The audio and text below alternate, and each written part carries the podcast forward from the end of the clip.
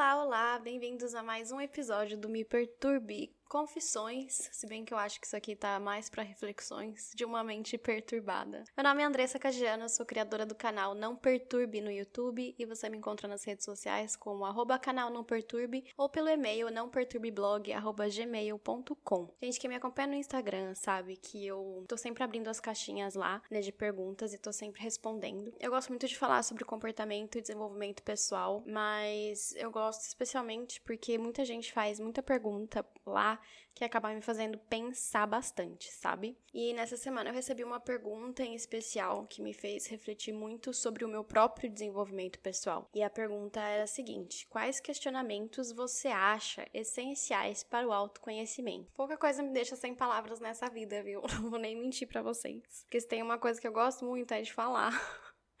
Mas essa pergunta realmente ficou comigo porque eu realmente não sei a resposta. Nessa última semana também eu descobri muitas coisas que mexeram comigo, coisas que eu realmente não sabia. Um batalhão de coisas pessoais aí que me trouxeram sentimentos que até agora eu ainda não tinha vivido. Não é que eu não tinha vivido, né? Eu vou dizer que são coisas que há muito tempo eu não sentia. Eu acho que também pelo, pela questão de estar tomando os meus remédios, né, da depressão e tudo mais, eu acho que algumas coisas tinham ficado um pouco mascaradas. Enfim, e várias coisas aconteceram que me fizeram sentir coisas que há muito tempo eu realmente não sentia, nem lembrava mais como é que era ter esses sentimentos eu vou explicar para vocês um pouco mais para frente, mas se você tá chegando agora, eu vou fazer um breve resumo realmente para contextualizar antes da gente continuar. Eu tenho 29 anos, eu moro em Dubai. Eu sou ex-comissária de bordo da Emirates Airlines e eu moro aqui há seis anos. Recentemente eu fui demitida devido à crise econômica mundial. Teve um corte de funcionários muito grande por aqui. No final de 2018 eu fui diagnosticada com depressão e ansiedade juntamente, mas não por causa da minha separação com o meu ex-marido. Desde então novembro de 2018, eu sigo na luta do meu tratamento. E se você tem mais curiosidade sobre isso, você pode acompanhar e compartilhar desse caminho todo que eu tô fazendo, que eu vivi, é, no meu canal. Todas as sextas-feiras eu faço um vídeo. Tem uma série no meu canal chamada Não Perturbe Minha Saúde Mental, em que eu falo bastante sobre aspectos comportamentais, mas também é, neurológicos da depressão, pra gente entender um pouco mais sobre essa doença e desmistificar um pouco aí a saúde mental. Na verdade, eu acho que essa é a minha grande missão no momento. Mas por que, que eu tô falando tudo isso, né? Que isso tem a ver com esse podcast que eu estou gravando nesse momento para vocês. Como eu iniciei meu tratamento exatamente ao mesmo tempo que eu terminei o meu relacionamento, eu acho que muitas fases do luto, muitas fases da superação do meu relacionamento acabaram ficando um pouco assim para escanteio. Foi um pouco negligenciado sim, porque o meu foco sempre foi realmente sair da crise depressiva que eu tava e hoje, graças a Deus, eu tô muito melhor realmente do que eu tava antes. Considero que eu me curei, entre aspas, aí dessa crise e eu me sinto muito feliz, realizada. Eu tô num novo relacionamento, a vida tá seguindo, mas eu acho que sim, teve uma parte aí do término que acabou sendo um pouco negligenciada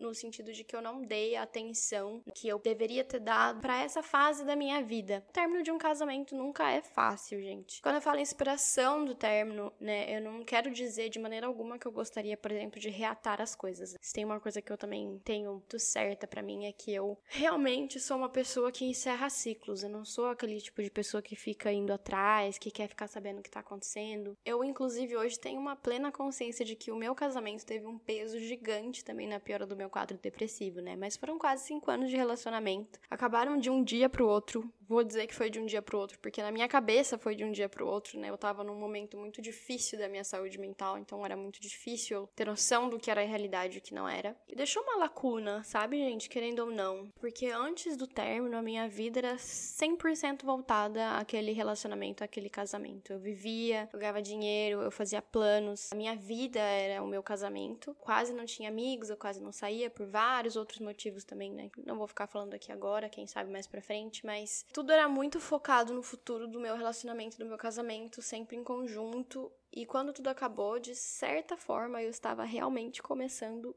do zero. Eu tive muita sorte, eu vou dizer sorte por falta de um outro termo mais específico. Eu vou dizer sorte de que eu nunca dependi de ninguém, nunca tive que depender de ninguém. A partir do momento que eu comecei a trabalhar, eu comecei a trabalhar com 15 anos, eu tive meu primeiro estágio, eu comecei a tomar conta de mim mesma, eu saí da casa dos meus pais bem cedo, nunca dependi de ninguém para pagar minhas contas, sempre tive muita vontade de crescer tanto pessoal quanto profissionalmente. Fui atrás de fazer faculdade depois que eu já estava mais estabilizada na minha profissão, que era profissão de comissária. Então, no fim do relacionamento, eu ainda tinha tudo isso, eu não perdi nada é, real, assim. Eu tinha o apartamento era eu que alugava, eu que pagava, então tudo continuou. Eu só não tinha mais o peso de ter que arrastar uma outra pessoa comigo. E eu explico quando eu digo o peso de arrastar outra pessoa comigo, né? Porque os relacionamentos eles têm um pouco disso mesmo. Às vezes quando a outra pessoa tá muito perdida e ela segue junto com você, ela vem meio a contragosto. É aquela coisa de você não sabe que que direção seguir, qualquer caminho serve, mas não é muito verdade, né? Porque nem sempre as pessoas gostam de ficar seguindo outras pessoas e nem sempre você está indo em direção ao que outras pessoas gostariam de fazer também. Só que é muito difícil isso, né? Muito difícil carregar, é difícil entender que nem todo mundo vai te acompanhar, que nessa caminhada talvez você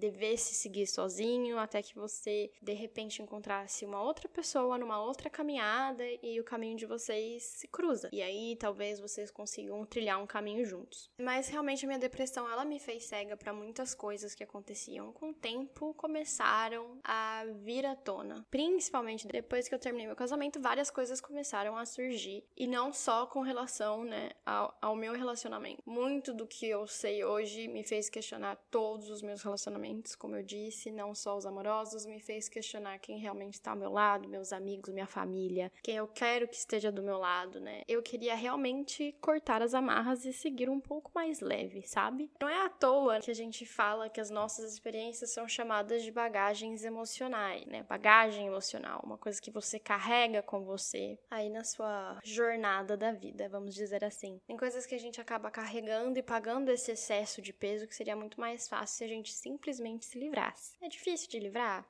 É, mas seria muito mais fácil se a gente conseguisse. Voltando naquela pergunta que me fizeram no Instagram, eu não acho que eu tive um questionário que eu conseguisse responder, que me fizesse pensar e refletir sobre autoconhecimento. Eu tive vários momentos e informações e estalos, reflexões. Ainda assim, o tempo passa, as coisas mudam, as coisas continuam. No meu tratamento contra a depressão, eu tomei dois antidepressivos, que eu fiz o desmame quando a gente para de tomar o remédio, né? E tem esse período aí de, de adaptação de novo novo, né? Você tem que, às vezes, você tem que diminuir um pouco a dose até você parar. Eu fiz isso recentemente. Muita gente me disse que não era o momento certo, que eu tô passando por muitas mudanças, e de fato, elas estão certas, não é que elas estão erradas não, mas eu sei que esse é o momento certo para mim. Eu sei disso, eu sinto isso. Eu tenho estado muito bem depois de passados né, os efeitos colaterais aí do desmame, que é normal. Eu consegui identificar em mim que hoje eu estou sim na minha melhor fase. Mesmo sem meu emprego, mesmo sem minha estabilidade financeira, eu estou no melhor de mim. Porém, contudo, todavia, entretanto, eu ainda estou reaprendendo a lidar com certas emoções, gente. Reza a lenda, reza a lenda tá? Não vou, não vou dizer que isso é verdade, porque eu não necessariamente acredito nisso. Mas a lenda que eu sou uma pessoa evoluída, sabe assim? Que eu tenho muita paciência, que eu, eu realmente não acredito em vingança, eu não, eu não guardo rancor, é, eu não acredito que seja o meu trabalho, nem o meu dever ensinar lição para as pessoas, né? Eu acho que cada um aprende no seu tempo, do seu jeito, com a sua própria vida. Não sou eu que tenho que ficar indo ali mostrando e fazendo. Mesmo para as pessoas que me fizeram muito mal, tá? Eu sempre fui muito rápida em perdoar o que que não significa necessariamente que eu esqueço do que as pessoas fazem, significa que eu realmente tenho uma habilidade de seguir em frente apesar de, mas de repente eu parei de tomar o meu remédio, comecei a descobrir muitas coisas nessa última semana, que assim mesmo que a gente não vá atrás, gente, a informação em algum momento ela chega, sabe? E eu percebi que eu tava com um sentimento que eu não tinha há muito tempo, como eu falei para vocês, que era raiva. Gente, eu não sei dizer quando foi a última vez na minha vida que eu senti raiva, mas raiva. Sabe aquela raiva que você não consegue nem descrever? Por raiva, raiva mesmo, sangue nos olhos, fogo no parquinho. Era um sentimento tão horrível que, que, tipo, a minha vontade era sair socando tudo que eu visse pela frente. Só que aí eu percebi que a raiva, ela não era uma coisa momentânea, né? Não foi só por conta dessa, dessa informação que eu recebi, dessas coisas que eu descobri. Isso era uma coisa que tava assim enrustida em mim, sabe? Uma coisa que durante todos esses meses, anos, ela estava dentro de mim ali adormecida e agora de repente isso veio à tona de uma maneira muito forte, realmente. E aí eu me senti, vou dizer para vocês, um pouco aliviada, um pouco assustada, mas é porque eu me senti muito humana, vou dizer para vocês. Quem tem depressão, quem, né, quem passa por isso, entende o que eu quero dizer aqui, que às vezes a gente é a pior coisa que tem, né, o pior sintoma que eu tinha na minha depressão era apatia, era essa coisa de não sentir nada, de parecer que o mundo poderia acabar e eu não ia me importar. Eu me senti dessa maneira foi algo muito significativo para mim, no sentido de que realmente eu sou humana, né? Eu sinto, eu estou aqui, eu estou presente as coisas me afetam. E eu comecei a pensar sobre esses senti sentimentos que são considerados negativos, né? Que todos nós, como seres humanos, sentimos. Como por vezes eles fazem com que a gente se sinta mal com a gente mesmo, porque a gente está sentindo isso. Raiva, por exemplo, inveja, por exemplo, ciúmes. Eu levei, obviamente, para minha terapia, minha psicóloga maravilhosa, que sempre me ajuda a gente a na terapia que eu, que eu exercito realmente né, os meus questionamentos, eu desenrolo a minha linha de pensamento. É sempre com a ajuda né, da minha terapeuta, é para isso que ela tá ali. Não é para ela me dar as respostas, é para ela me ajudar a encontrar as respostas que já estão dentro de mim. E é aquela coisa, é isso que eu tava falando para vocês agora, gente. Como sentir é humano, né? Como a gente tem todos esses sentimentos dentro da gente, como isso faz parte de quem nós somos. E o autoconhecimento, ele não é para que a gente consiga evitar esses sentimentos, porque isso seria contra ser humano. Não é pra gente deixar de sentir, é para que a gente saiba como agir diante deles, como reagir, vou dizer assim, né? Porque você vai sentir, então como você reage àquilo é que vai fazer a diferença. E aí a minha terapeuta falou para mim uma coisa que eu achei sensacional, que a raiva, ela é um sentimento construtor. Presta atenção nessa palavra. Construtor é algo que constrói. É um sentimento muito poderoso. Pode construir, pode destruir, mas é potenciador. Então, na hora da raiva, você pode fazer coisas terríveis, como você pode fazer coisas magníficas, né? Você pode usar isso como um combustível. Como é que eu posso utilizar isso na minha vida, na, nas coisas que eu tô produzindo? E não tem uma resposta certa, né, gente? Como indivíduos, nós temos maneiras diferentes de lidar com aquilo que nos é apresentado, com aquilo que a gente sente, aquilo que nos é dado, aquilo que é nosso. Se é meu, eu posso fazer o que eu achar melhor com aquilo, o que eu acho melhor e o que eu faço não necessariamente é o que você vai achar melhor e o que você vai conseguir fazer. Mas nada é tão nosso quanto as coisas que a gente sente. Nada. Isso é uma coisa só sua. Ninguém pode te dizer como sentir. Você não consegue se forçar a sentir alguma coisa. Isso é uma reação, mas é a sua reação. E isso é o autoconhecimento para mim, é saber como as coisas me afetam e como eu posso usar isso para aprender mais sobre mim, para produzir mais, para transformar. E eu digo isso também sobre a inveja, que né, foi o outro exemplo que eu citei que quantas vezes nesse mundo das redes sociais eu não me peguei odiando, vamos colocar aí entre aspas, porque ódio é uma palavra muito forte também, né? Mas é invejando realmente alguém só por olhar as fotos e achar que aquela pessoa tava tão feliz que isso me deixava triste. Quão terrível eu poderia ser como pessoa, quão má eu, eu poderia ser para que a felicidade alheia me incomodasse tanto. E eu tentava fingir que não, que isso não acontecia, que eu não sentia isso. E tentando negar esse sentimento não estava conseguindo lidar com as coisas da maneira, da melhor maneira, né? Porque você fingir que as coisas não acontecem, varrer assim para baixo do tapete, não vai fazer as coisas desaparecerem, só vai fazer exatamente o que aconteceu com a minha raiva, vai formando aquele aquele montinho ali embaixo do tapete, e quando você vai ver, todo mundo já enxerga, você já enxerga uma coisa que não, né? Você vai ter que em algum momento tirar aquilo dali e lidar com aquilo para fazer aquilo desaparecer. E aí eu entendi que na verdade a inveja é um sentimento legítimo, mas que ela é um espelho também das minhas próprias inseguranças. O que exatamente me incomoda naquela outra pessoa? É o peso que eu queria ter, a beleza, a vida, a felicidade, o dinheiro. E nesse momento não importa, tá, gente? Se a vida que aquela pessoa tá mostrando nas redes sociais é de verdade ou de mentira. O que importa para mim, que vai fazer a diferença para mim, é entender o que é que eu acho que falta em mim.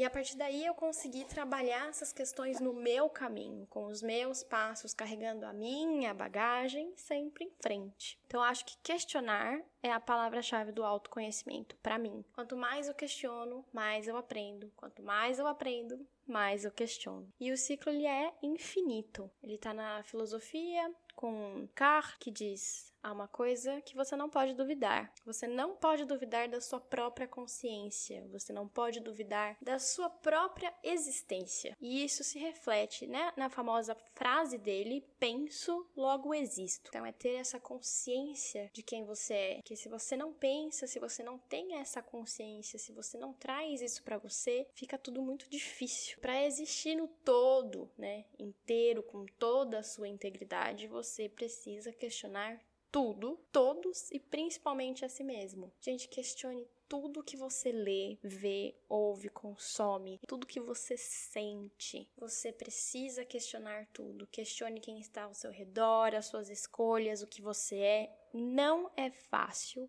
não é cômodo. E se tem algo que eu posso dizer com propriedade, é que sentir tudo isso, passar por todos esses processos dói, dói, dói muito. Mas que já que a gente já entrou na filosofia, é, eu vou citar outro filósofo, né, o Nietzsche, que diz: aquilo que não me mata só me fortalece. Então a gente precisa passar por esses processos, passar por esses questionamentos, encontrar essas respostas para que a gente possa seguir em frente, cada vez mais forte. Acho que é isso que eu tinha para falar para vocês hoje. Essa é a minha reflexão do momento. Eu espero que vocês tenham gostado. Manda um e-mail para mim se vocês quiserem me sigam nas redes sociais. Beijo, até o próximo episódio.